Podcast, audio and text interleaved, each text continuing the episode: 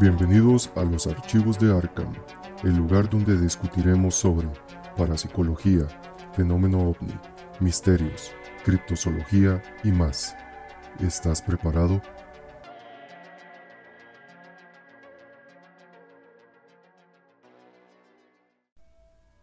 Buenos días, tardes, noches, cualquiera que sea la hora a la que nos están escuchando y bienvenidos a los archivos de Arkham.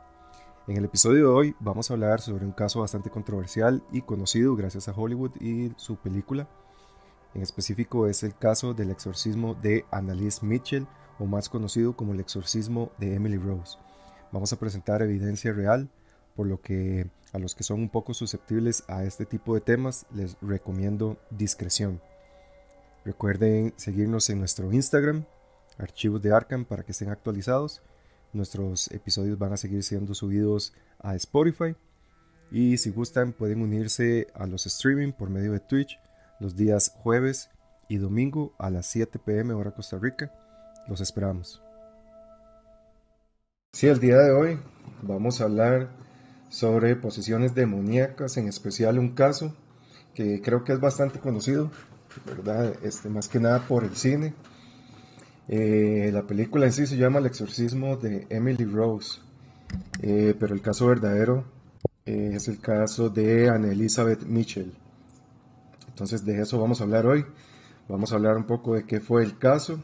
Vamos a escuchar algunas evidencias y ver algunas cosillas ahí. Y este, nada más para que estén listos, porque sí, este, sí es un poco si es un poco fuerte, digamos. Eh, bueno, para explicarles quién fue Annalise, eh, Annalise o Anne Elizabeth Mitchell fue una mujer alemana nacida en Bavaria, en el país de Alemania, el 21 de septiembre de 1952. Ella nació dentro de una este, familia católica y ella era bastante creyente. Eh, ahí si pueden, me van diciendo si, si todo se escucha bien, porfa.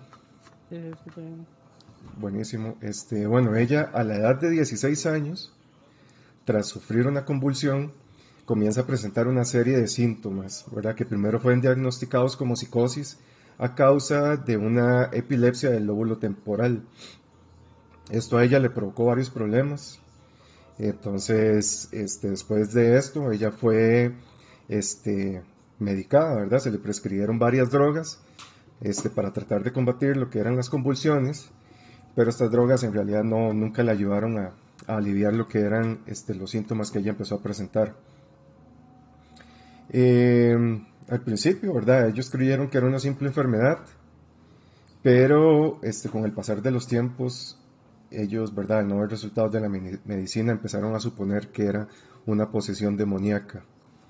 Eh, en sí, ella con el tiempo empezó a ver caras demoníacas, empezó a escuchar voces, empezó a tener varios síntomas ahí que fue lo que hizo que eh, tanto ella como sus padres y en sí también la comunidad, que era una comunidad bastante religiosa, se convenciera de que ella estaba poseída.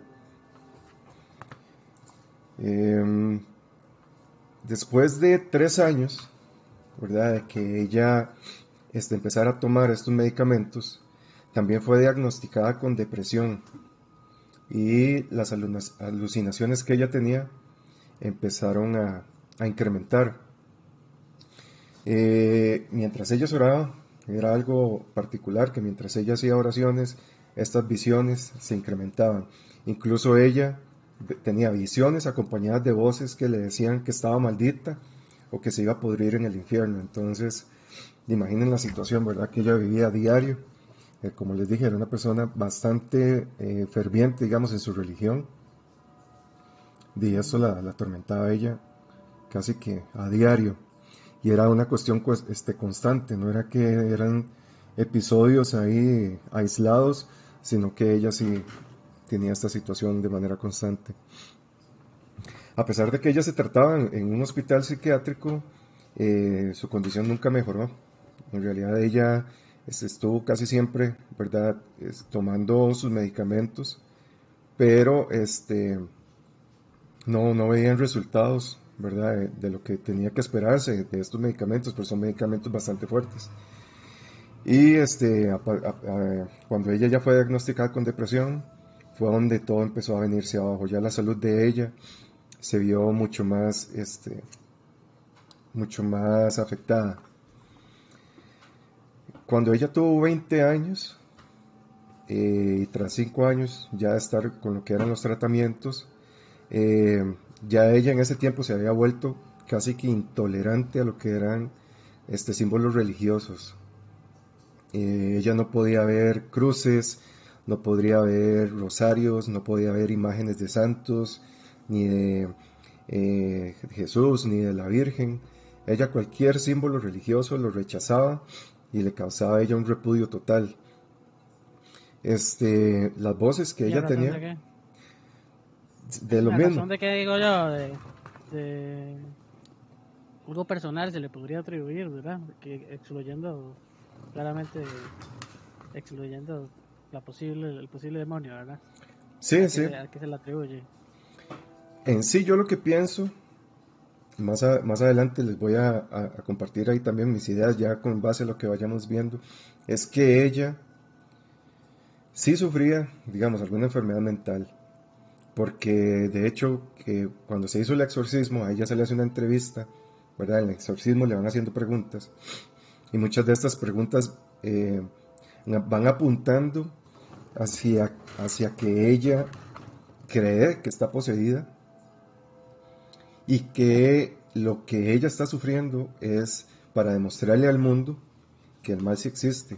Entonces, muchas preguntas le, le dicen a ella que, que cuál es la manera de combatir a los demonios y ella dice que seguir al pie de la letra de la Biblia, que hacer oración, que hacer esto, que hacer el otro. Y a mí me parece muy extraño que, que, que un demonio, ¿verdad? En teoría un demonio, diga que un libro hecho por el hombre sea tan sea una herramienta tan fuerte contra, contra ellos, exacto, ¿verdad? Y aquí entramos en otro tema bastante difícil de discutir, ¿verdad? Que si la Biblia es real o no, porque sabemos que está sujeta a la manipulación del hombre y el montón de transcripciones que han tenido.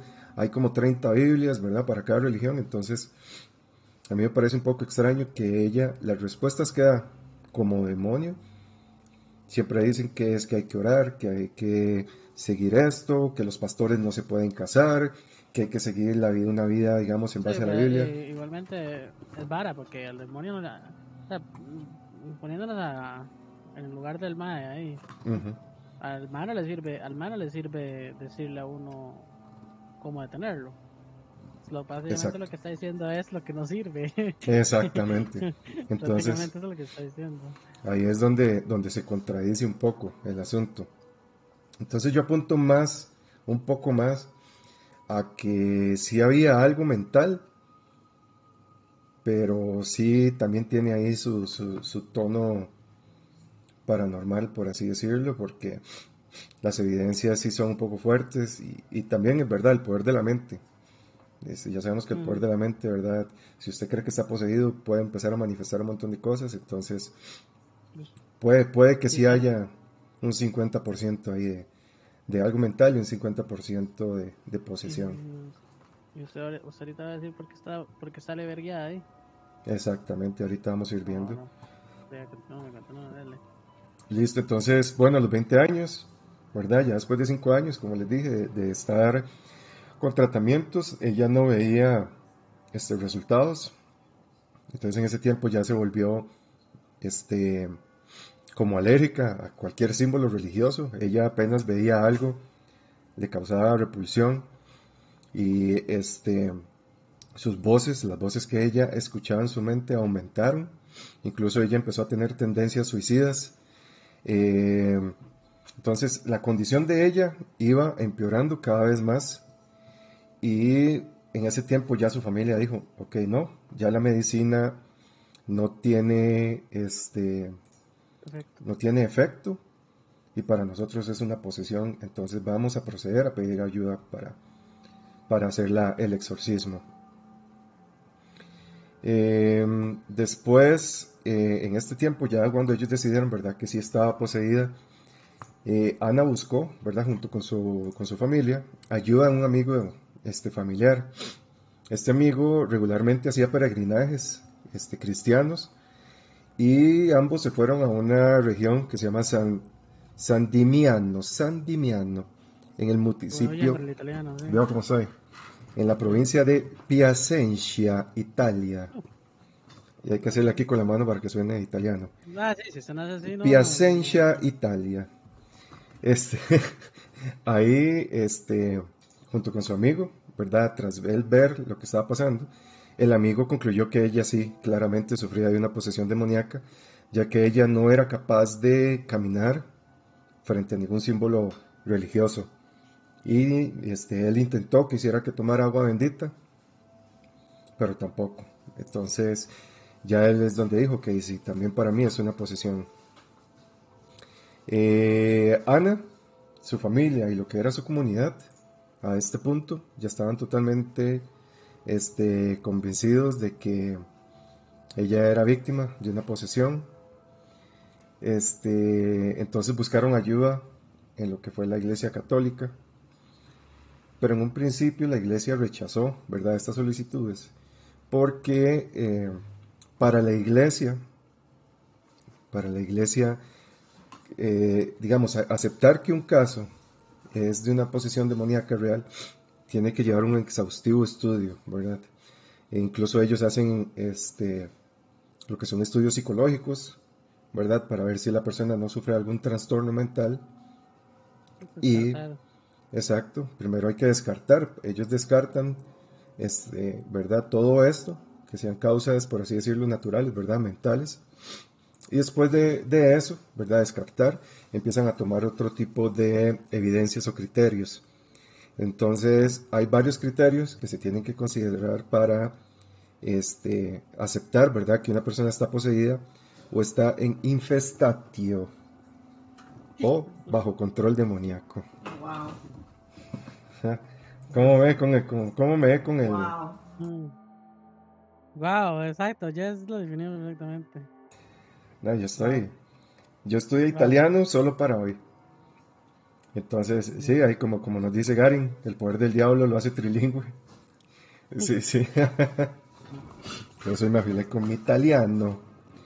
Ok, entonces, este, alguna de, de las, de los criterios o síntomas que ellos, que ellos toman, primero es, digamos, fuerza eh, o habilidades supernaturales o superhumanas. O sea, esta fuerza, ¿verdad? Que usted ve a una persona delgada, una persona ahí bastante flaca, raquítica, lo que sea, con fuerza que seis, ocho personas adultas tienen que controlarlas. Eso es un síntoma, ¿verdad? Poco natural. Cambios repentinos de comportamiento, como los, los, los que le agarran a pilla a veces, que está hecho un amor y luego se vuelve loco. ¿verdad? Eso puede ser un síntoma de, de posesión demoníaca. Eh, cambios físicos sin sentido alguno. O sea, yo he escuchado relatos de personas que cambian el color de sus ojos, los dedos se les alargan, se pronuncian eh, ciertos huesos del cuerpo, eh, les incrementa el tamaño de la lengua, o sea, la- el rostro les cambia. Uy. A ver, ¿cómo, cómo pille? No, no, no. Está viendo, está midiendo la lengua. Está midiendo la lengua. Ah, ok. Este, entonces, eh, estos cambios físicos, ¿verdad? También son una fuerte evidencia de que hay algo ahí fuera de, fuera de lugar. Cambios de voz, ¿verdad? Y estos cambios de voz no es que sean cambios de voz normales que uno puede imitar, sino que son cambios de voz muy rudos, ¿verdad? Para, para la persona. Incluso el vocabulario, ¿verdad? Hay casos de posesión en que una niña este, puede empezar a hablar como una persona adulta, el tipo de vocabulario que usa, eh, el lenguaje antiguo, palabras antiguas, incluso lo que es la xenoglosia. La xenoglosia es eh, empezar a hablar idiomas que no se conocen. Como que uno empiece a hablar ruso y que nunca haya tenido contacto con, con ruso, eh, italiano, lenguas muertas, que empiecen a hablar en latín, en hebreo, que son lenguas muy difíciles y que no todo mundo sabe, ¿verdad? Y tampoco uno está influenciado por los medios sociales, ¿verdad? La televisión, etcétera, como para que uno lo tenga almacenado en, en el cerebro. Muchas veces estos fenómenos de xenoglosia se atribuyen a eso, ¿verdad? Que tal vez la persona eh, pasa viendo tele o en el entorno él pasa escuchando algo en ruso, por así decirlo, todo el día. el cerebro lo empieza a acumular y el cerebro es verdad, es como un disco duro. Puede que pase algún evento que triggere que él empiece a hablar ruso. ¿verdad? Hay casos de personas que reciben un golpe, están en coma y se despiertan hablando en, otro idioma. Profesor. Dígame. Este, es que me da vergüenza. No, no. Digo nada, ¿por qué se ¿a qué se le atribuye? Ah, tal vez sí sabe, no sé si sabe, pero es algo muy común que se le atribuye mucho a la gente. O sea, se le atribuye mucho la presión de maníaca al latín. porque el latín? Es, es, que el latín es como la, la, lengua de la iglesia romana, católica, apostólica y todo lo que sigue. Era como el idioma en el cual se transcribían los documentos antiguos. Entonces, en teoría, estos, estos seres lo que hacen es buscar hacer una mofa de símbolos religiosos o cosas religiosas. Entonces, usar el latín es como decir, ok, estoy usando su idioma, ¿verdad? Para, para ah. burlarme de ustedes. Entonces, ellos, ellos lo que hacen es eso, ¿verdad? Mofarse.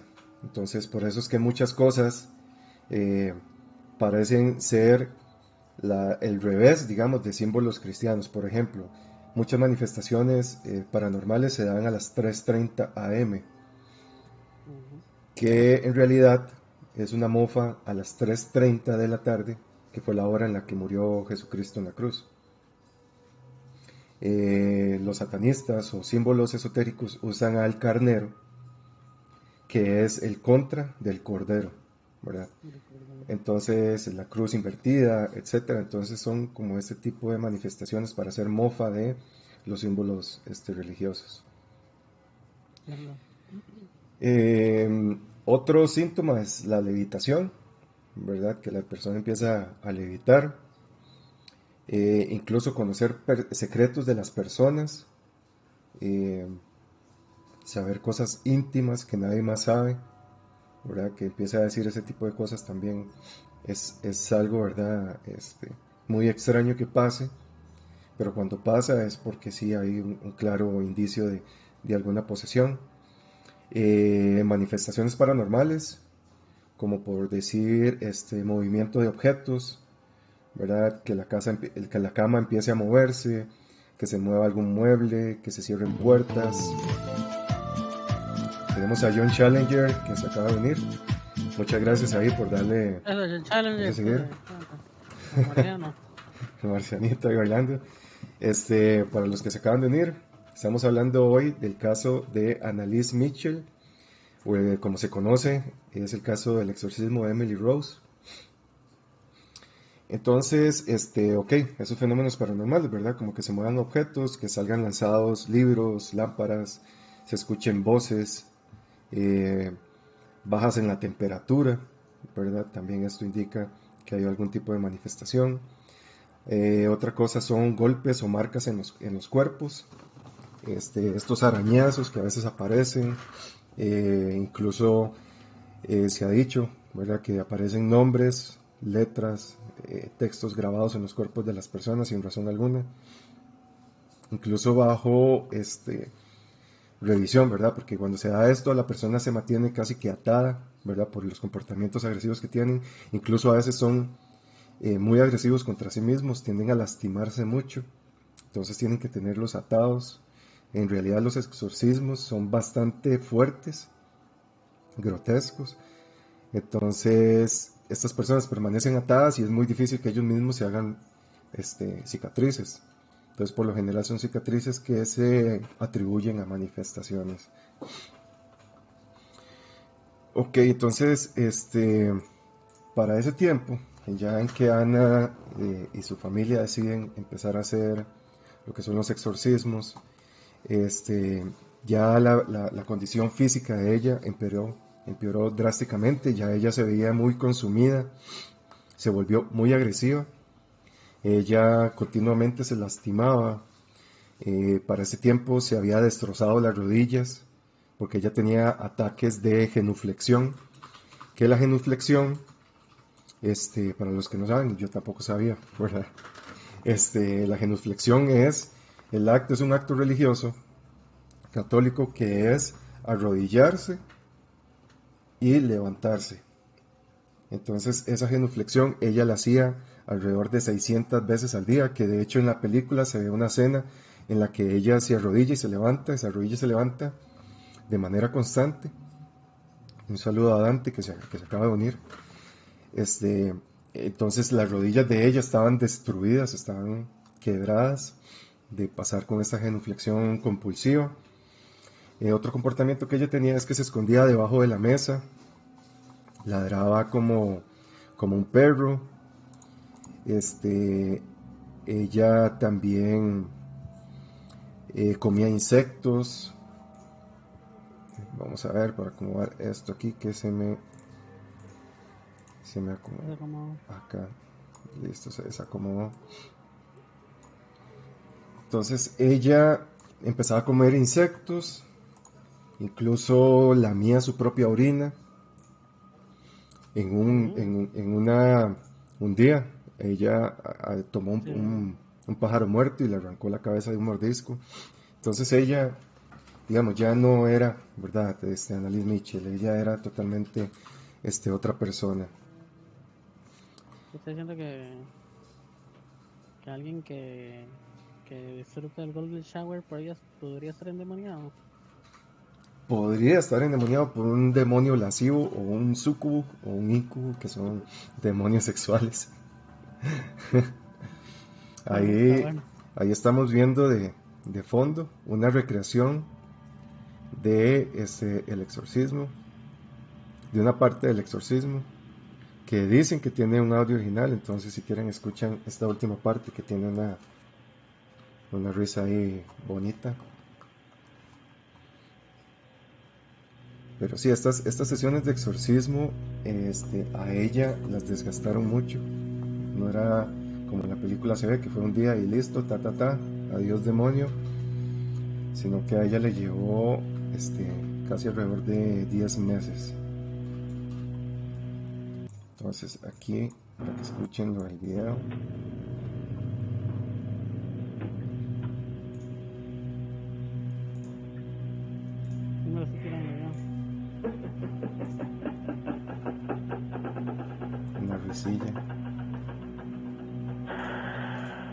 Ahí, una risilla bonita.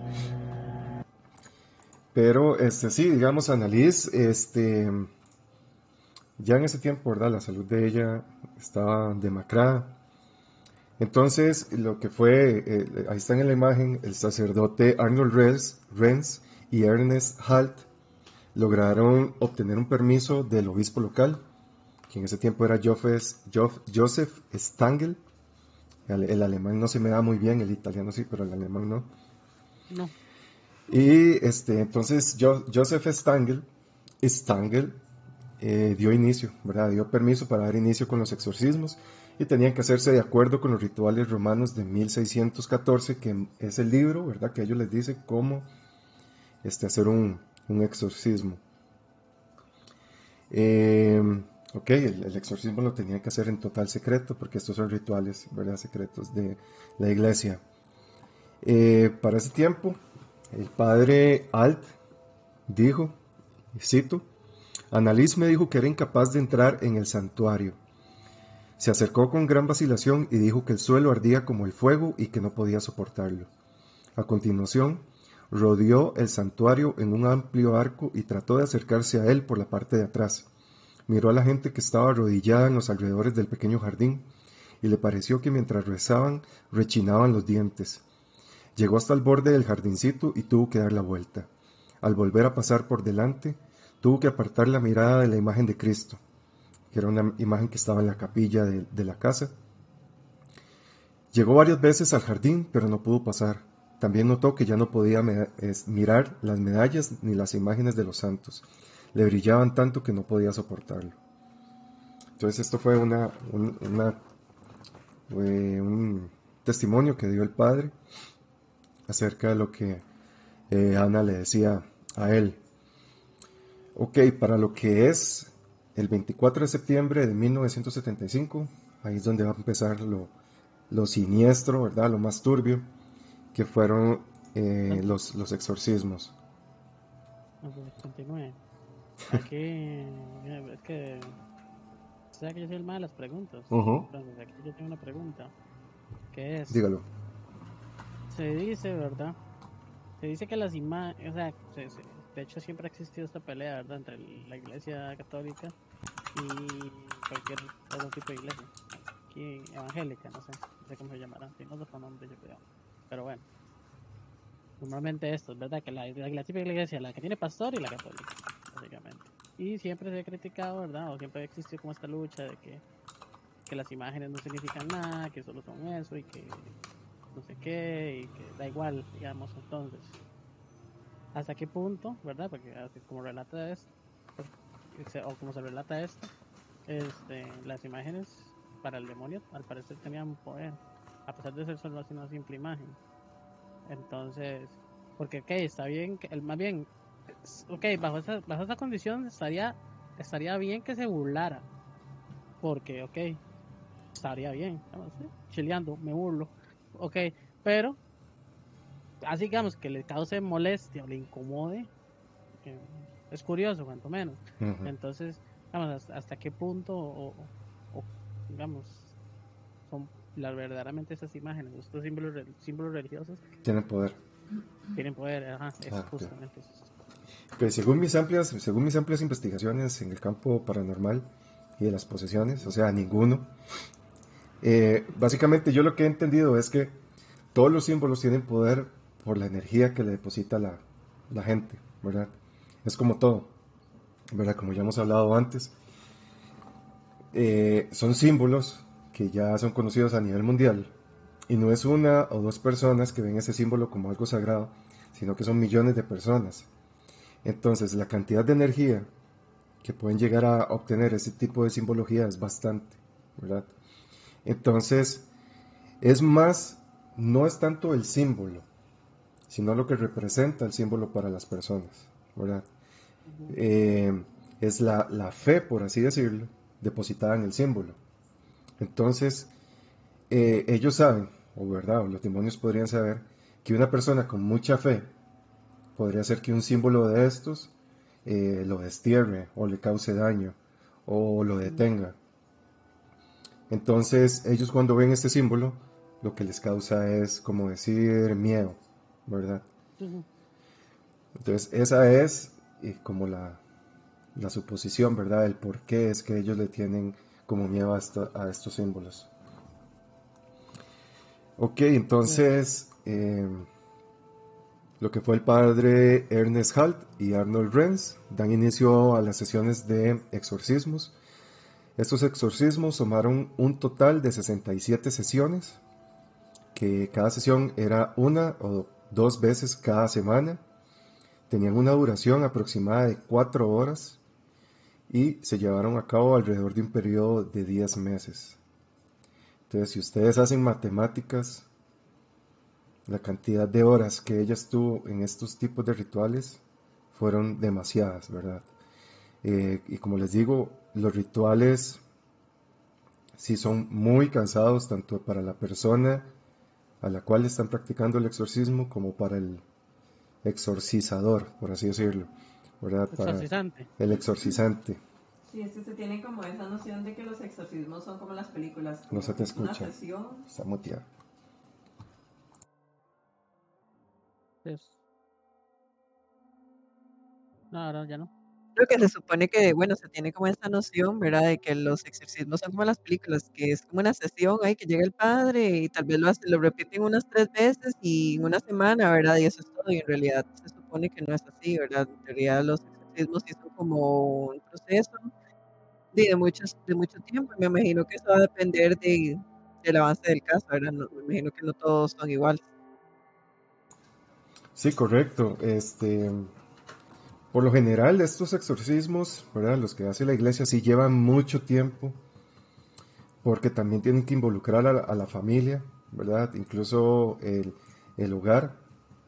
Entonces, este, son eh, sesiones muy largas, muy agotadoras, casi siempre rondan por ahí varios meses, hasta que ellos ven que ya claramente la persona, eh, por así decirlo, ya se le salió el demonio o la condición mental que tenía, ¿verdad? Porque tras de eso la persona no es solo que se me vaya el demonio, sino que los, eh,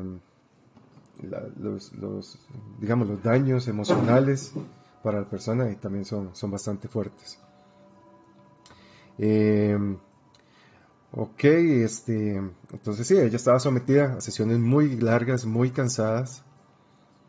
Y este, en este periodo Ana empezó a hablar o a mencionar mucho de que ella debía morir para expiar a la juventud descarriada de la época y de los sacerdotes apóstatas de la iglesia moderna. Eso es algo que se ve también un poco en la, en la película, que es como este sentido de mártir, ¿verdad?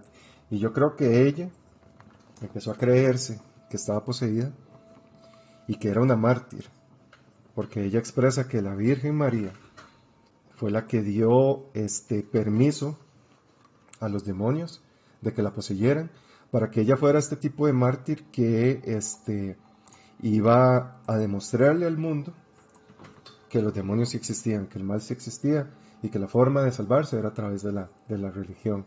Y esto se ve también, como les mencioné, en las respuestas que ella daba cuando les estaban haciendo el exorcismo.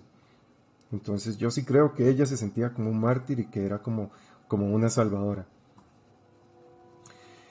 Eh, les voy a poner eh, los audios de cómo era la voz de ella, ¿verdad? Y cómo era la voz de ella bajo la posesión. Entonces, para los que los que son ahí un poco un poco delicados con el tema o son susceptibles ahí, nada más para, para que tengan cuidado porque se viene, se viene lo, lo fuerte. Me dicen por favor si, si se está escuchando todo bien. Vamos a quitar esto. Die die die. Aber dass das dann so schlimm ist und so grausam und so furchtbar, nee. Das, das denkt man leiden, das ist so, so leicht zu haben. Wenn es dann wirklich schlimm الطويل ما بعد قبل ما نبل ما يكون شو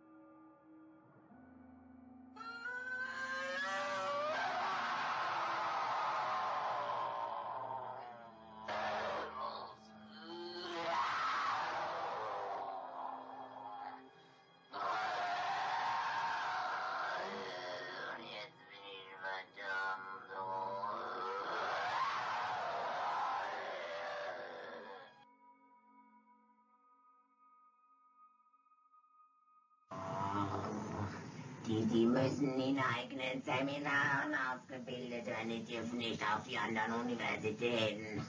Kapiert? Klar. Ist da sonst noch etwas zu sagen? Weil, weil. Weil, weil der Teufel größere Macht.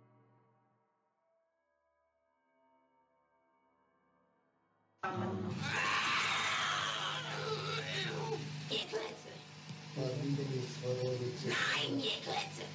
Und der Maul, ihr Klötze. Oh, so der der will auch nicht. Oh, ich geh auch nicht. Oh. sind wir schon drei. Ah, wie, wie, wie, wie. Was ist so eine Scheiße?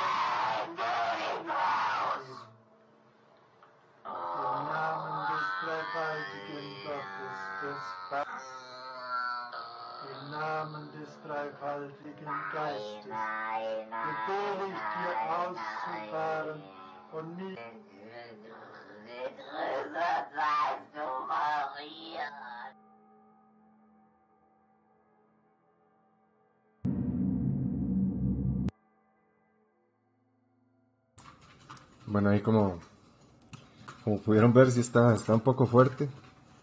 Está fuerte el asunto. Voy a quitarme esto para escuchar bien. ¿Entiende algo de lo que dice?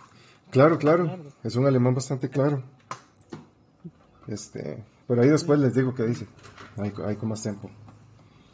Este, ok, como pudieron ver en, en el video o escuchar, para los que nos están escuchando, eh, ella tenía eh, en teoría seis demonios dentro de ella. Estos seis demonios eran Lucifer, Caín, eh, Judas Iscariote, Nerón, Hitler y un sacerdote corrupto del siglo este, XVI de apellido Fleckman. Que estos dos últimos en la película los cambiaron por Belial y por Legión. Este, ahorita lo que voy a hacer es ponerles también un audio de lo que de una parte, un extracto de El exorcismo. Vamos a verlo.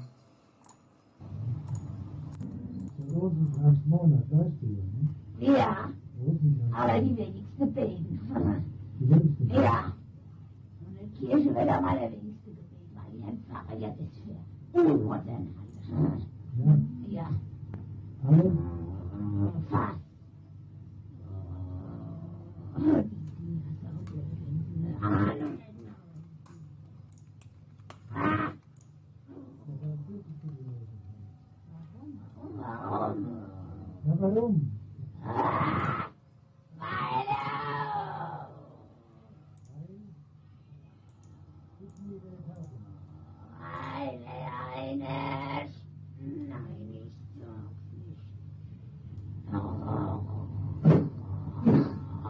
کو تیس روپے دو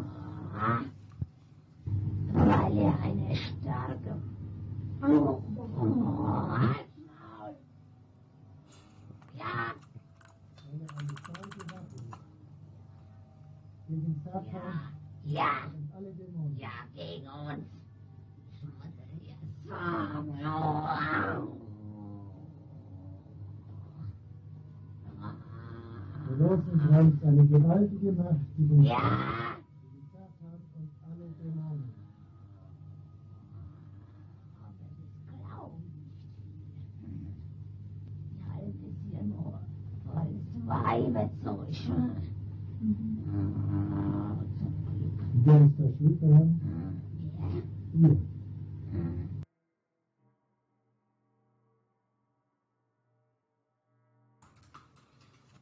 Ahí, bueno, para los que nos escuchan, en el audio, básicamente lo que ella dice, eh, bueno, es, una parte, un extracto del exorcismo, en el cual este, lo que es el sacerdote le pregunta que por qué le tiene miedo al rosario. Entonces ella no, no quiere, verdad, decir el por qué le tiene miedo al rosario, pero al final expresa que el rosario es un fuerte, una fuerte arma o instrumento contra Satanás y contra los demonios. Entonces ahí es como yo les menciono, ¿verdad? Que ella siempre son respuestas, este, da, como da a, saber que este, este tipo de simbología católica este, son, son muy fuertes con- contra los demonios. Entonces es ahí donde yo discierno de si es o no un, un caso de posesión real, ¿verdad? Porque muchas de las respuestas de ella es eso, ¿verdad? Como le mencioné, sigan la Biblia, utilicen la Biblia. Incluso hay un fragmento que ella menciona que este, por medio de la oración las personas están en contacto con sus ángeles guardianes. Que cada persona tiene eh, 20 fragmentos de ángeles guardianes y que si estuviéramos en unión con esos ángeles guardianes, ninguna este, potestad demoníaca podría hacernos daño. Y que el poder de la oración es, este, que es bastante, bastante fuerte también. Eh, entonces... decir algo sobre, eso? También es que, bueno, em, según la religión católica, ¿verdad? En teoría, la Virgen María es la enemiga de Satanás, ¿verdad? Así como la enemiga mm, primordial de Satanás. Esto viene a que en el momento en que la Virgen María dio a luz a Jesús, ella venció a Satanás y venció a la muerte, ¿verdad?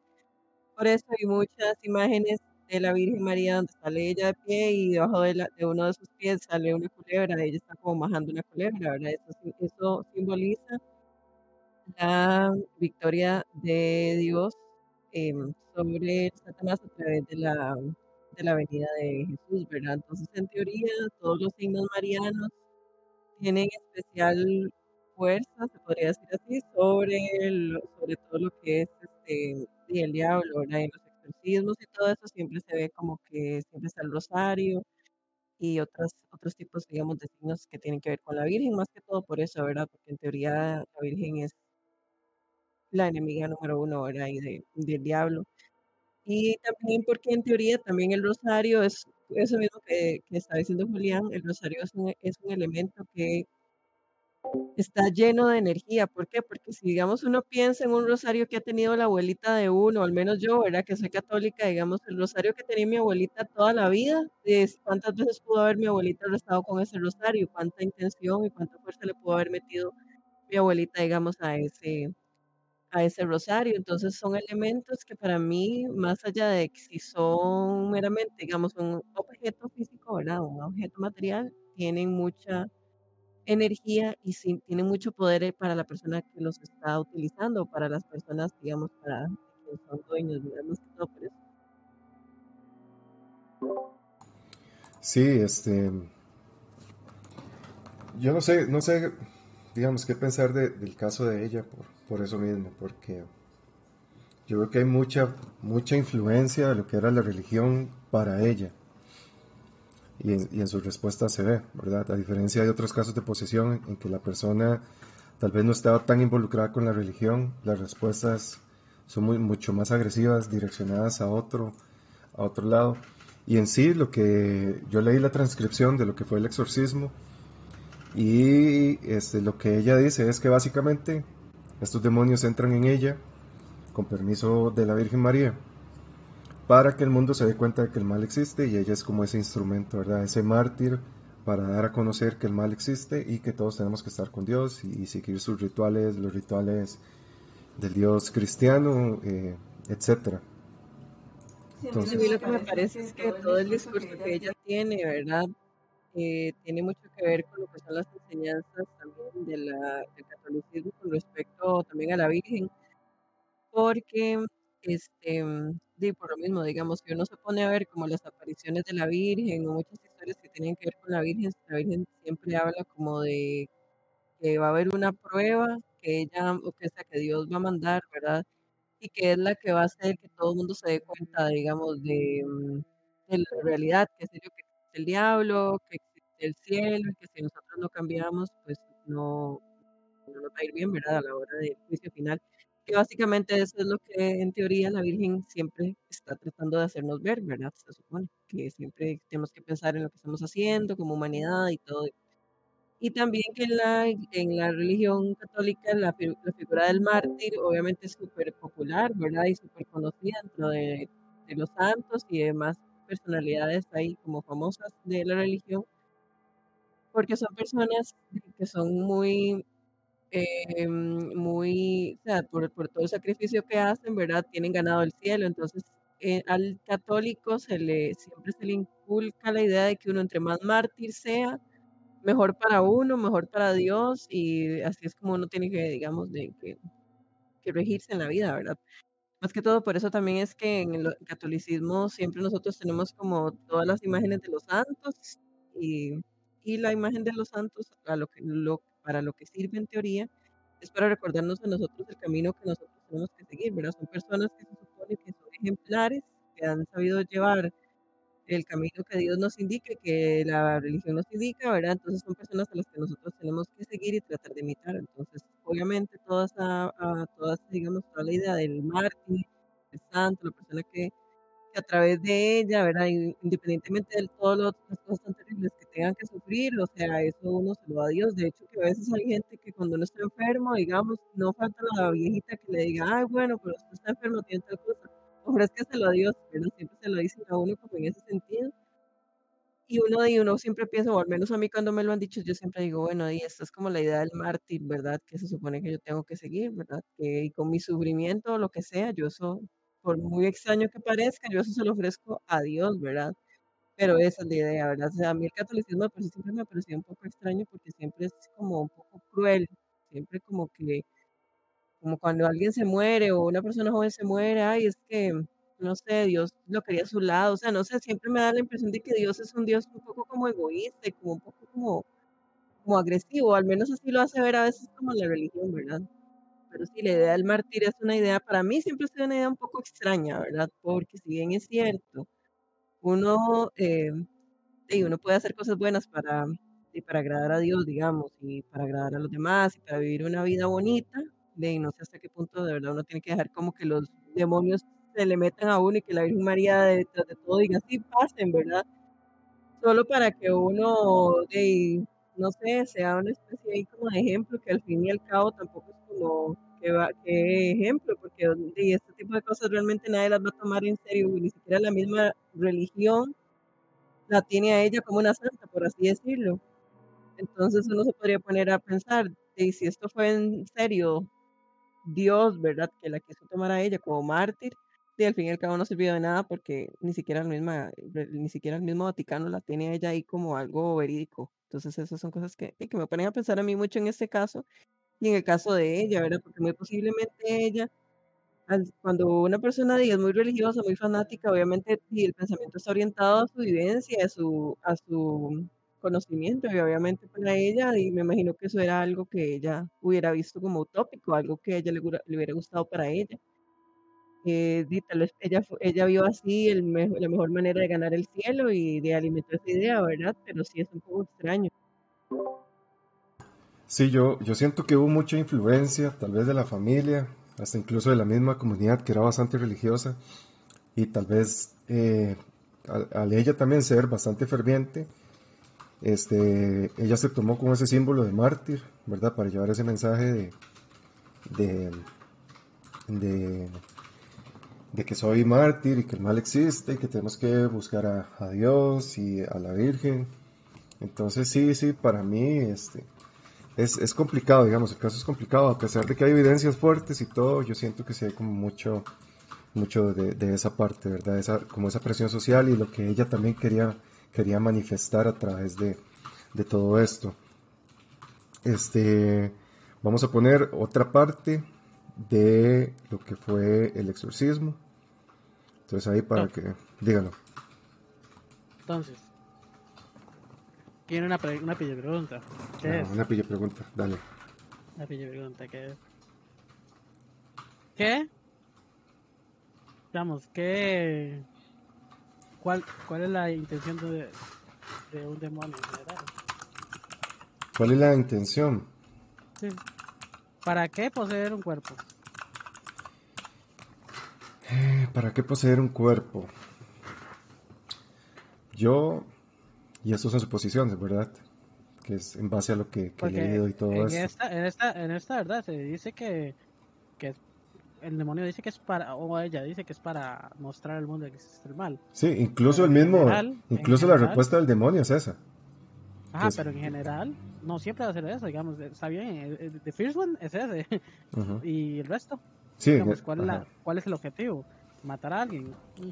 No, ese, básicamente es como tomar control de la persona y destruir el alma, en sí es eso, destruir la voluntad, destruir el alma, y, por así decirlo es como una batalla, ¿verdad?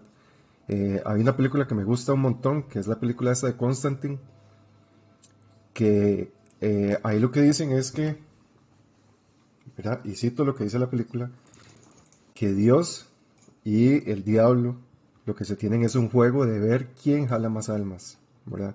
¿Quién al final va a ser el, ganador en esa, en esa guerra de ver a quién le tiene más fe y a quién no, ¿verdad? Y por eso es que hay este, demonios y ángeles en, en el mundo, ¿verdad? Demonios jalando gente, ángeles jalando para su lado.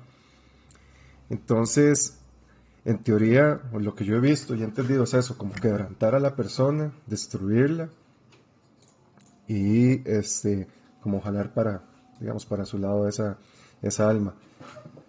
Otro sentido no, no le encontraría, más que manifestarse y, y hacer daño, ¿verdad? Este, a veces es... Sí, es, es que es curioso porque, digamos, ponemos a pensar, basado ah, en las reglas cristianas de un Dios cristiano, cualquier persona que, que se entregue a Dios, supone, que le diga así como, sí papi, venga, este, ya prácticamente, ya después de eso, ¿verdad? En su sana teoría, usted ya es de team, team cristiano, cristiano Ronaldo. Y digamos, me explico, si eso, eso digamos, como que no está especificado, no sé si me explico, en las líneas, es como paz, si te pasa un demonio y no, sorry. Exacto. Este, No está en el contrato. chao. No está en el No, no, contrato. exacto, no, no lo veo en el contrato porque, bueno, tampoco es que se especifique mucho ese tema. Eh, Yo no sé si, si usted se pegó el estudio sobre algo relacionado a la Biblia. Eh, yo estudié, yo estudié teosofía. A Y ver. teosofía para... Ya- ya- No, teología, teología. Teosofía es mi, otro, mi otra carrera. Sofía es buena nota, copa mía, sí. Yo estudié teología para, para este capítulo también. Eh, entonces, digamos, yo no sé si, si, si usted más o menos conoce, le voy a, voy a parafrasear un poco. En la Biblia hay una historia donde Jesús se encuentra con una madre que supuestamente está endemoniada. Y la madre, sí, el madre solo es como que manda el dia- al demonio para el diablo, nunca mejor dicho, y vámonos. Y eso es lo que se ve. Sí. Eso es lo que se sabe de- del demonio, ¿verdad? De, de esa posesión. Sí, en, en la Biblia ese, ese texto es así, él llega lo, y lo exorciza. De hecho que Jesús en teoría hizo cientos de exorcismos, ¿verdad? Y este, en realidad en la Biblia, a lo que yo he visto, y es poco, ¿verdad? No voy a jugar de, de conocedor mucho de la Biblia. Este, estas, estos exorcismos o estos demonios eran como, como enfermedades, eso es lo que yo entiendo, ¿verdad? Como enfermedades. Y ahí vamos también a la parte de, de la actualidad, que muchos, este, muchos se refieren a, enfermedades que tiene el hombre como, demonios. Digamos, la depresión puede ser un demonio, o puede ser un arconte también, como se llama la gnosis, que, después vamos a hacer un, un capítulo sobre lo que es este gnosis. Estos arcontes también son como este tipo de seres parasitarios que habitan en el hombre y lo que hacen es ir este, degradando al ser, ¿verdad? Para que no llegue a un estado de iluminación alto, que en teoría también eso es lo que quieren los, los demonios o arcontes. Eh, entonces pueden ser enfermedades como la depresión, como la ansiedad, como el alcoholismo, etc. Esto en su tiempo también era considerado como, como posesiones, ¿verdad? Porque son cosas que hacen que la persona pierda su, su naturaleza, por así decirlo, ¿verdad? Entonces, es-. Ah, no, eh, para, para responderle, responder a, a Gary, me acompaña usted cualquier vara, porque pregunta que por qué la- algunas religiones los santos son vistos como impuros o del diablo. Según tengo entendido yo, este, en una de estas historias de la Biblia, hay una donde Jesús saca al demonio y se lo mete a un chancho, Ajá. si no me equivoco. Sí. Creo que a partir de ahí es que se toma el cerdo como eso. Sí. No sé si... No es, no es que el cerdo sea malo, es que en ese relato habían cientos de demonios. Entonces Jesús lo que hizo fue como, por así decirlo, un, un exorcismo masivo. Y lo que tenía cerca, porque eh, lo que pasa con, con los demonios es esto, ¿verdad? Usted exorciza al demonio, pero ese demonio se libera y va a ocupar un nuevo recipiente. Eh, si, si han visto la película El Exorcista, ¿verdad? Que esa película es genial. Ahí se puede notar que cuando culmina el exorcismo, el demonio se libera, se libera y spoiler, toma al padre Carras y el cual sabiendo, ¿verdad?, que es el nuevo recipiente del demonio, se, se lanza por una ventana y se muere, ¿verdad? Él era el recipiente que estaba cerca. Entonces, él se lanza por la ventana, cae por unas escaleras, se despedazó y ahí quedó. El demonio en sí, en teoría, quedó atrapado en ese cuerpo porque no encontró otro recipiente. Entonces, en ese relato bíblico, creo que, si no recuerdo mal, Jesús tenía cerca este, eh, varios, eh, varios este, cerdos. Entonces, lo que hace es hacer ese exorcismo y pasar el, demonio a los cuerpos de los cerdos, ¿verdad? Que en teoría son animales y no tienen tanto raciocinio como el humano.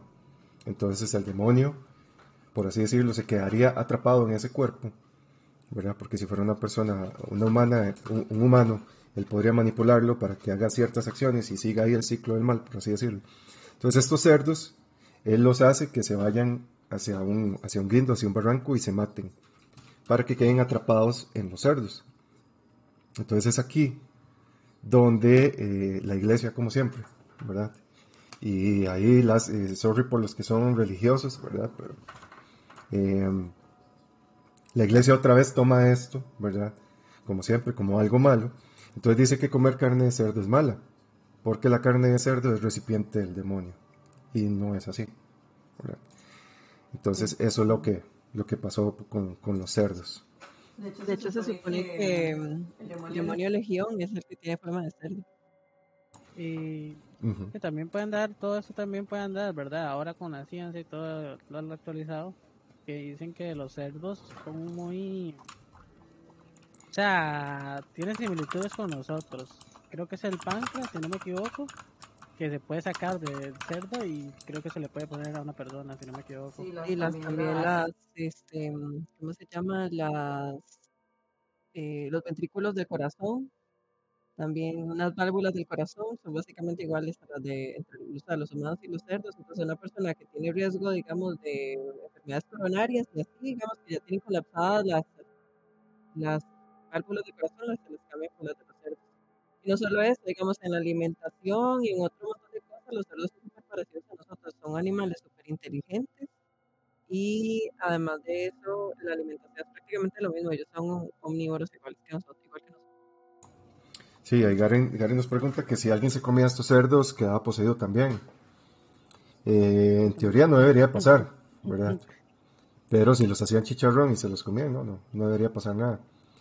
Pero la, la, la, la ideología de ellos sí dice, ¿verdad? Que entonces este ser queda impregnado de, de esa energía y puede que sea un portador. Entonces por eso es que dicen, ¿verdad? Que comer cerdo es, es malo. Mm. Eh, bueno, entonces les voy a poner este extracto del exorcismo. Ahí para, para que se agarren.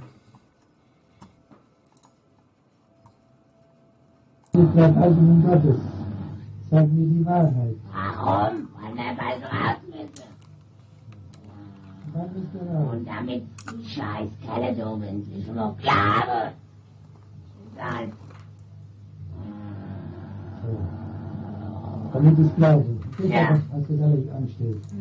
Ja, ich hab's gedacht. Hast Du darfst, du hast nicht immer. Äh, also, wer hat sie erlaubt? Wer hat sie erlaubt? Wer hat sie erlaubt? Wer hat sie doch.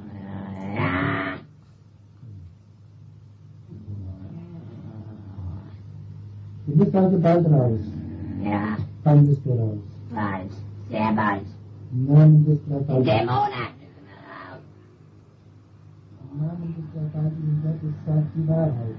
Ja. Nein, aber du bist ein Jungfrau, sagt die Wahrheit. Ja, stimmt.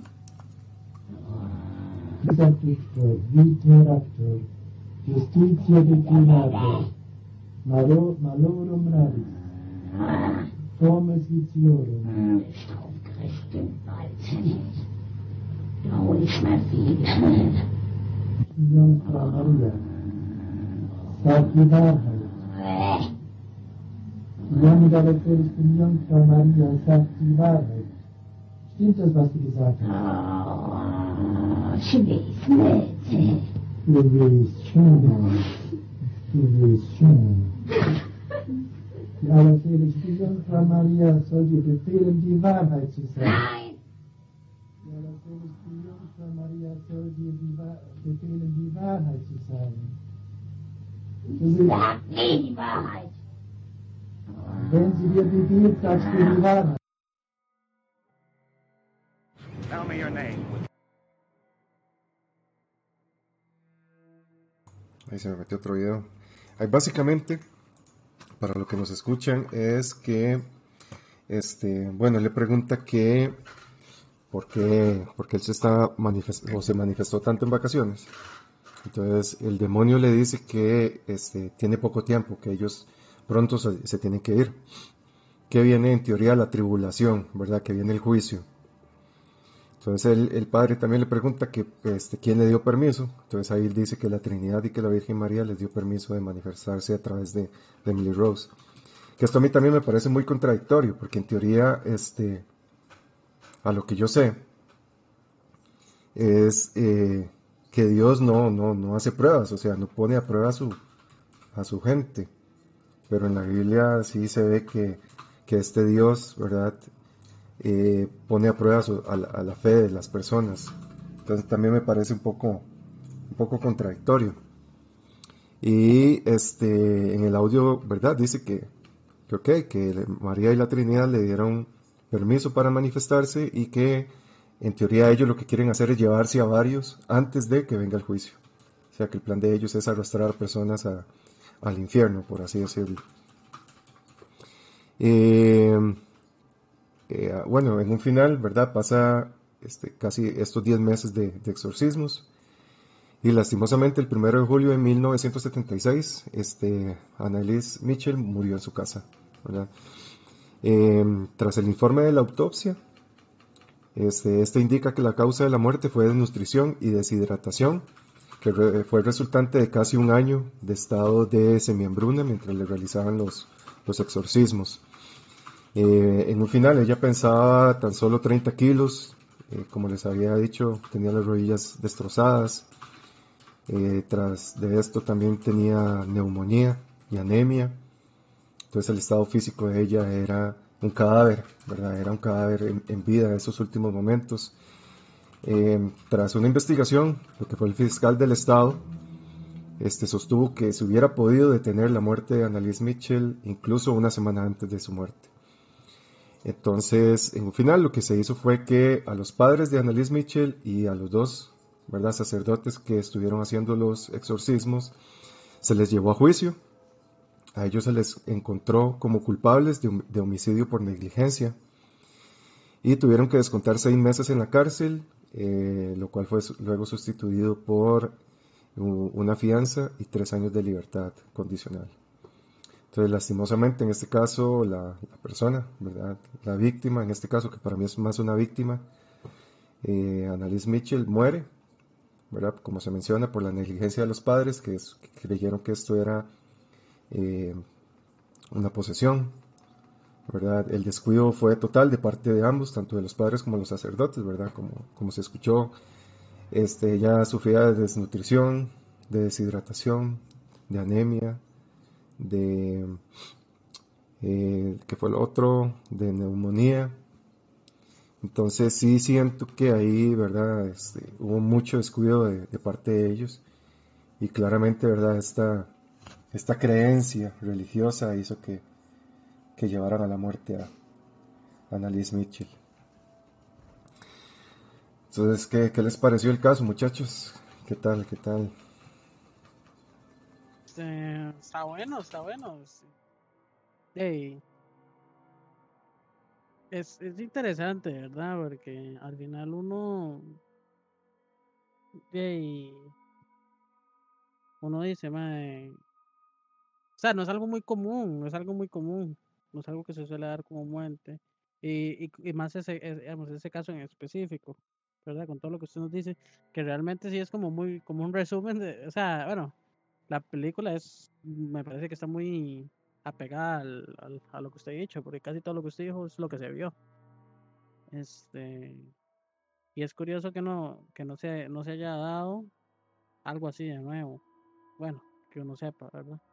También porque uh, a pesar de que hoy día se puede documentar mejor, también se sabe ocultar mejor las cosas. Sí, sí en teoría, digamos, todo eso es todas estos, estas posiciones en teoría se hacen en secretismo, ¿verdad? Porque, eh, bueno, si fuera usted, digamos, el poseído, no creo que le gustaría que su cara apareciera, apareciera en televisión, en, en medios este, de internet. ganar plata. También, ¿verdad? También. Pero este sí, por lo general esto se mantiene en secreto, por eso mismo, ¿verdad? Para no afectar a la familia, para no afectar a la persona que está siendo exorcizada.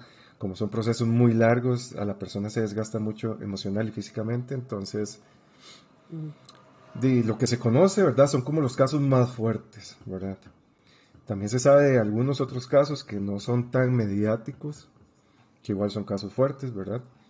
Pero este, sí, ahí sí hay varios casillos ahí este, curiosos. No sé, Jess, ahí que si tiene algo que opinar desde la parte psicológica.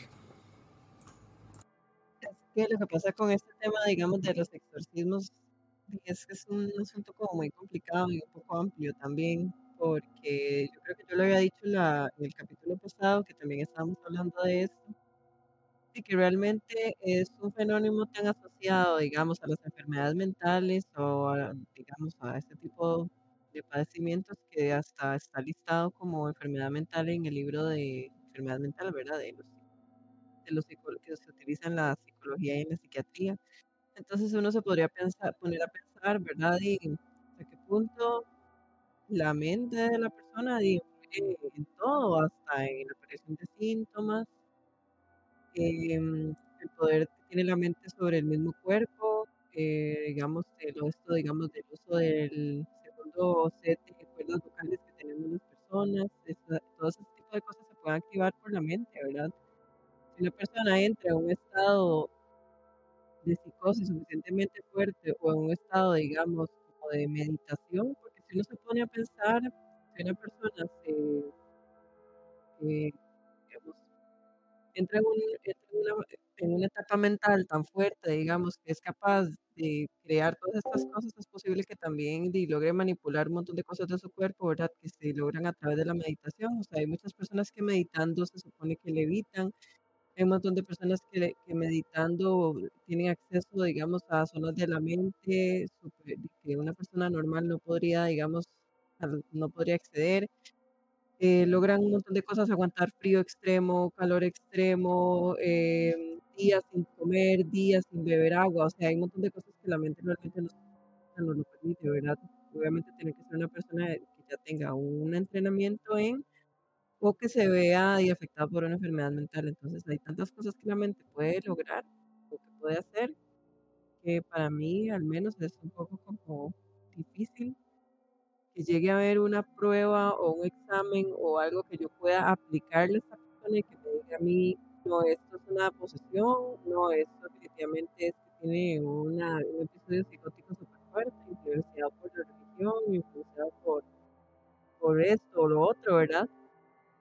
Complicado. O sea, para mí realmente es muy difícil saber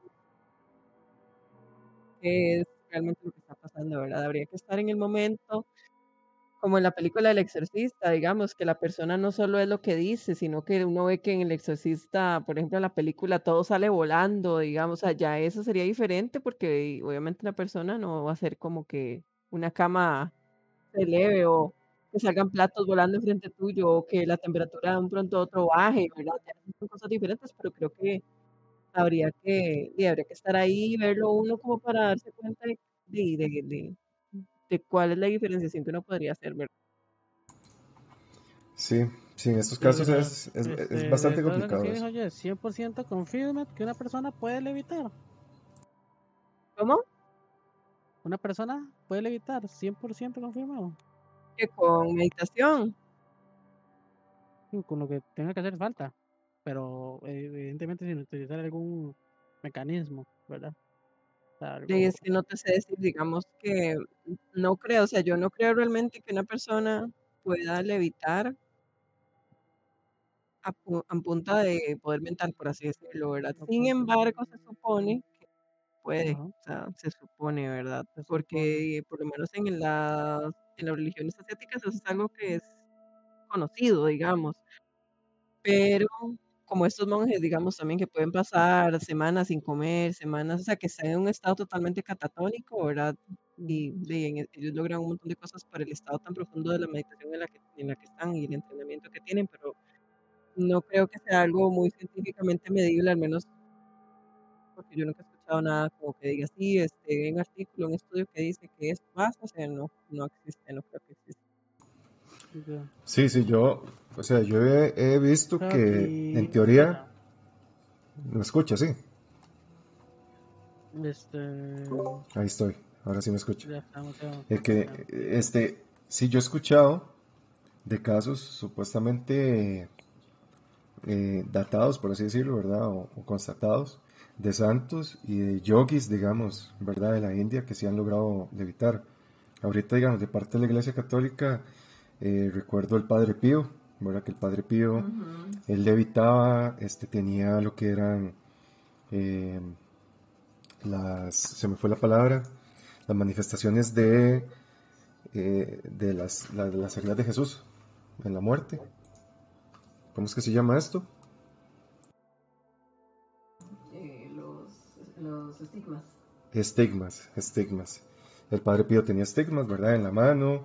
También este sé el caso de Giorgio Bon Gio- Giorgio Bon Giovanni. Ah, sí, el padre, Padre volador, es este. Eh, es que si usted. Vea, vea que usted iba a decir Giorgio y usted estaba sonando mal. ¿Usted hizo así?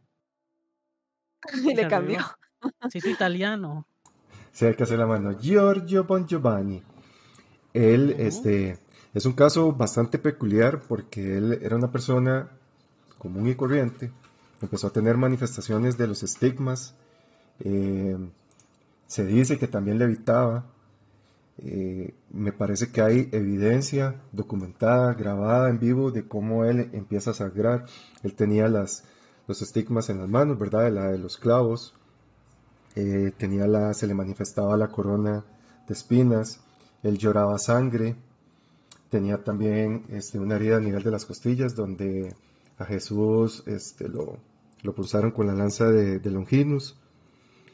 Eh, y él decía ver este, seres de luz, que eran ángeles, pero él los manifestaba como, como extraterrestres, ¿verdad?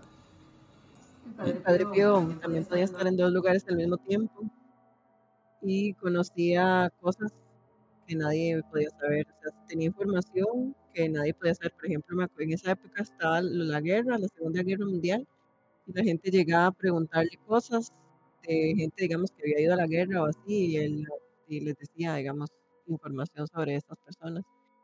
Y, y sí, o sea, siempre pegaba, digamos, con la información que daba podía estar en dos lugares al mismo tiempo, podía hablar varios idiomas y también era mm, perseguido por, por entidades así como medias satánicas. A él se le parecía el diablo, de hecho se le pareció varias veces.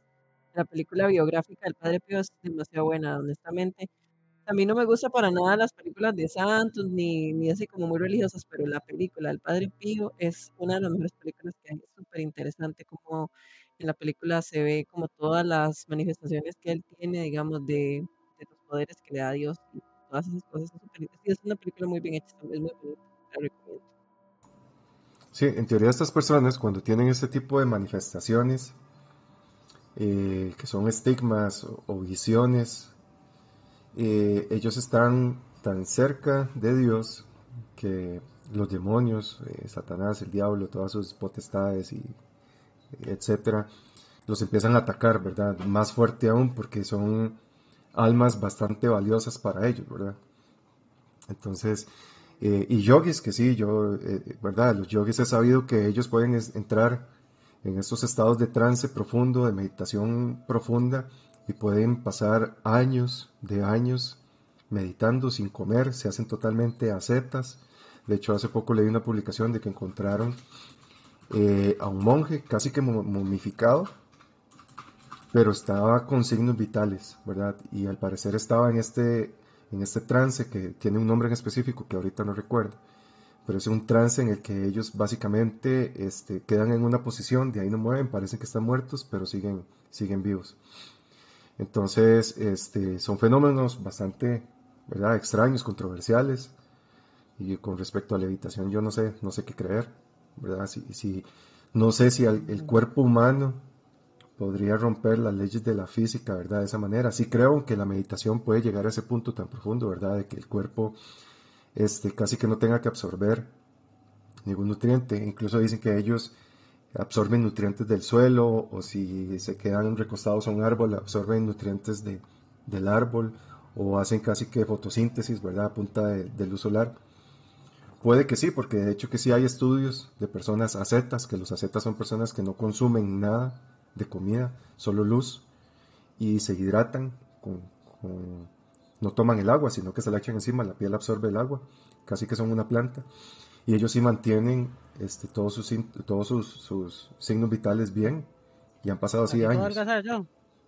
Podría ser la dieta de la seta, o la dieta de la avena, Pues, la dieta de la avena ahí, la- no gusta. la dejo para que la investigue.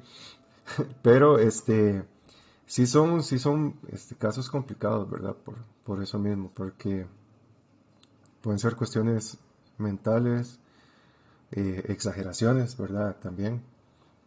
Entonces sí, sí es, Sí. es complicado. Y ah, en el caso de la comida, de que ella se murió por desnutrición, ¿cierto? Y se, se dice que se podía se podía haber salvado claramente, ¿verdad? O sea, o sea, basándonos desde la lógica, es obvio que sí.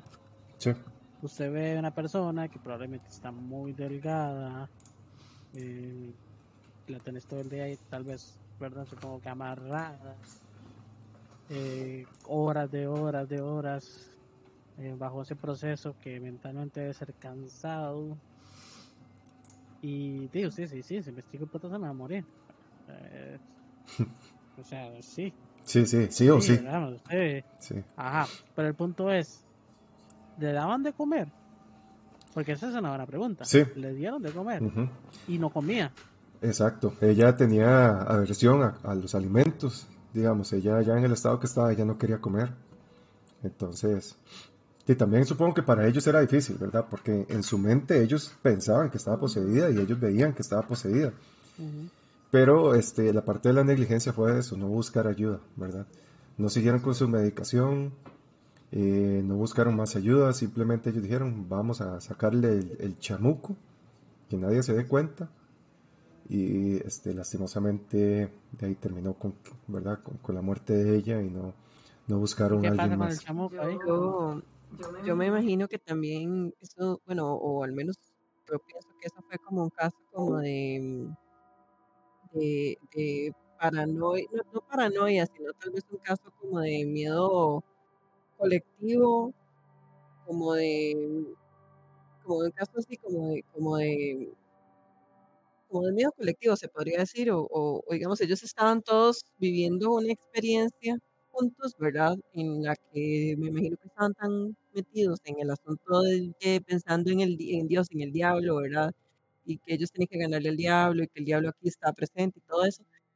Y que a veces cuando una persona está como metida en algo, como que las cosas lógicas como que se olvidan por algún motivo, no sé, eso tiende a pasar, digamos, lo más importante, las cosas lógicas como que pasan a un segundo plano y tal vez están tan concentrados en el asunto, digamos, religioso, y que por lo que me imagino que ellos dijeron de, tal vez ni siquiera se dieron cuenta de decir, y ella tiene tantos días de no comer nada, le dimos de comer muy poco, o últimamente estos últimos días no recibió nada de comer, básicamente, o sea, eso dice a morir, o sea, me imagino que, que no, que, se les nubló, digamos, el, se, se- se- les nubló el, el entendimiento, como la lógica que ellos tenían en ese momento y por estar como tan metidos en ese ride, porque eso es lo que pasa, ¿verdad? O sea, a veces, no sé si les ha pasado cuando uno está con unos, con amigos o con alguien y uno está viendo una película de miedo o, o te asustan o algo, entonces en- un- de un pronto a otro como que el ambiente o como que la, eh, o sea, el momento cambia, empieza uno a sentir como una vara súper fea y entonces todo lo que, en lo que puedes pensar es en que te va a salir algo que te va a asustar o que hay algo ahí.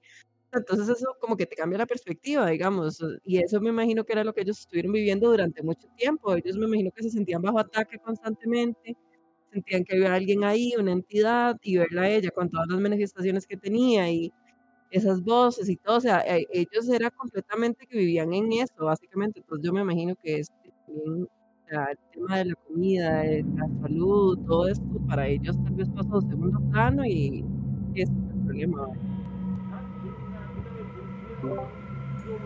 Sí, este, el problema es eso, ¿verdad? La- la- lo que es la presión social. Eh, sí, claramente ellos, ¿verdad? Ellos estaban convencidos de que estaban ante un caso de, de, posesión.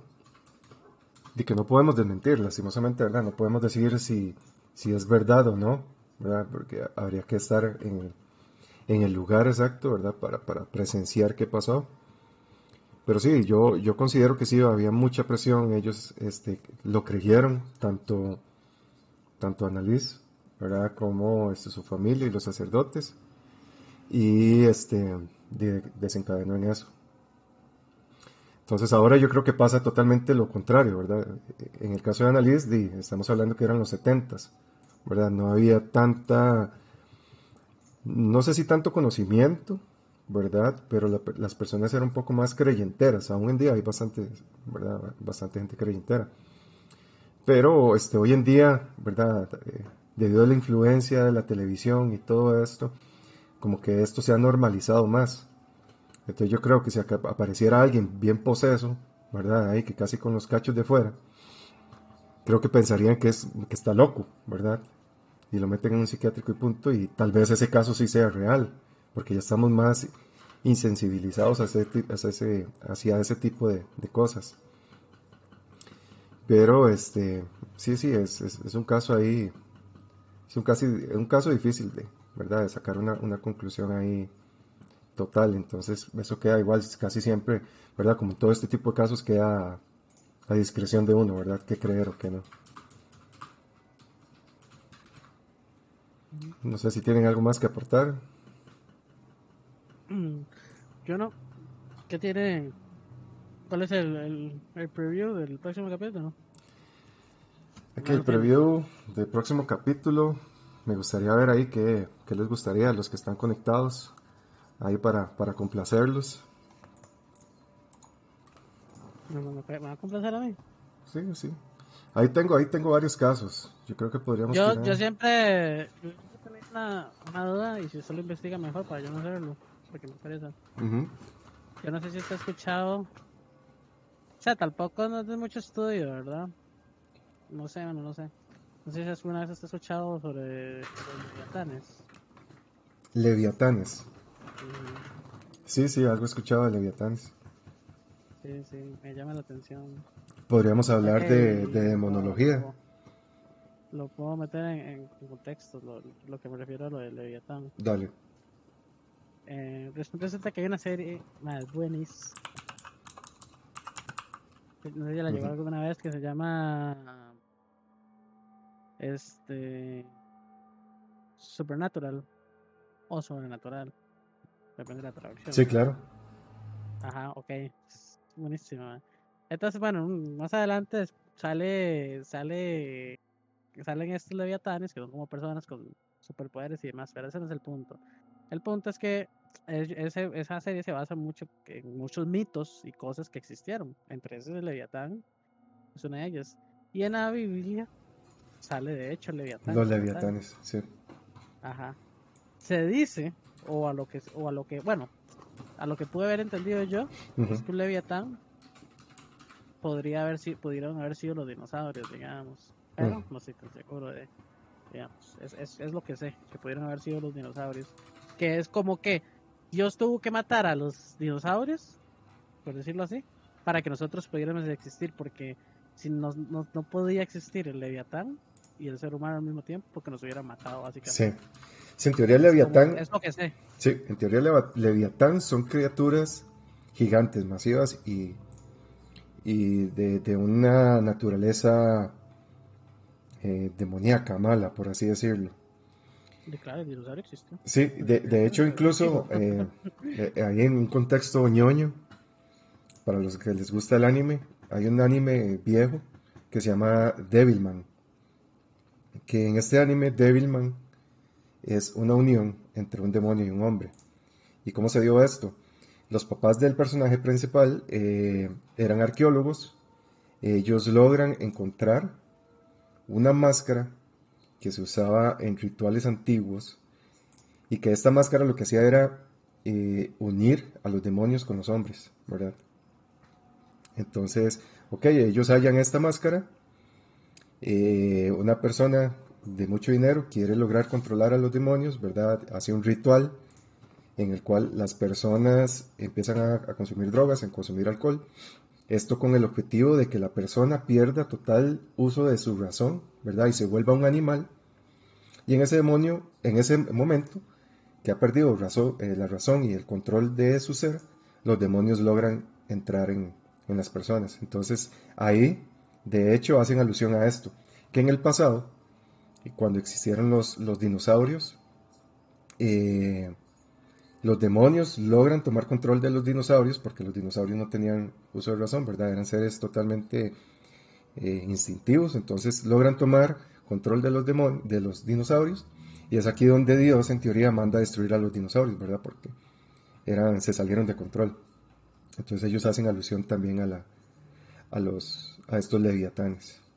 Pero sí, podemos hablar de, de monología, de leviatán, de todo este tipo de, de seres ahí. Ya le mencionaron Poltergeist, el quiere, el Poltergeist de Enfield. El, ajá, el, el Poltergeist de Enfield, sí, que esto hacen alusión también en estas películas del Conjuro, solo que en las películas del Conjuro eh, es una exageración total, que de hecho que también vamos a tener después un, un capítulo de los de los Warren, que para mí ellos son charlatanes básicamente, son charlatanes, entonces Ahí vamos a hablar también de los... Son feca. Son fake. Ahí, este... Confirma. Confirmo. Las, este, ahí lo siento por los que creen que ellos eran unos casa, cazafantasmas, ¿verdad? Legendarios. Pero no, simplemente ellos lo que hicieron fue aprovecharse de mucha gente, aprovecharse de, ¿verdad? de estas situaciones inventar, porque en muchos casos ellos simplemente inventaban y metían de más para escribir sus libros y hacer sus películas y sacar provecho de esto. Entonces, ahí para que, se esperen, ¿verdad? En el próximo capítulo también vamos a hablar de los, de los Warren y se mantengan ahí conectados. Y bueno, terminamos aquí. Vamos a dejar aquí el, stream de hoy. Y eso sería toda mi parte. Ahí, Pille, no sé si, si quieres pedir. No, no, nada más. Gracias por, por ver aquí el shock y, escucharnos hablar papaya un poquitillo. Y no, esa, esa es nada más. Yes, la psicóloga.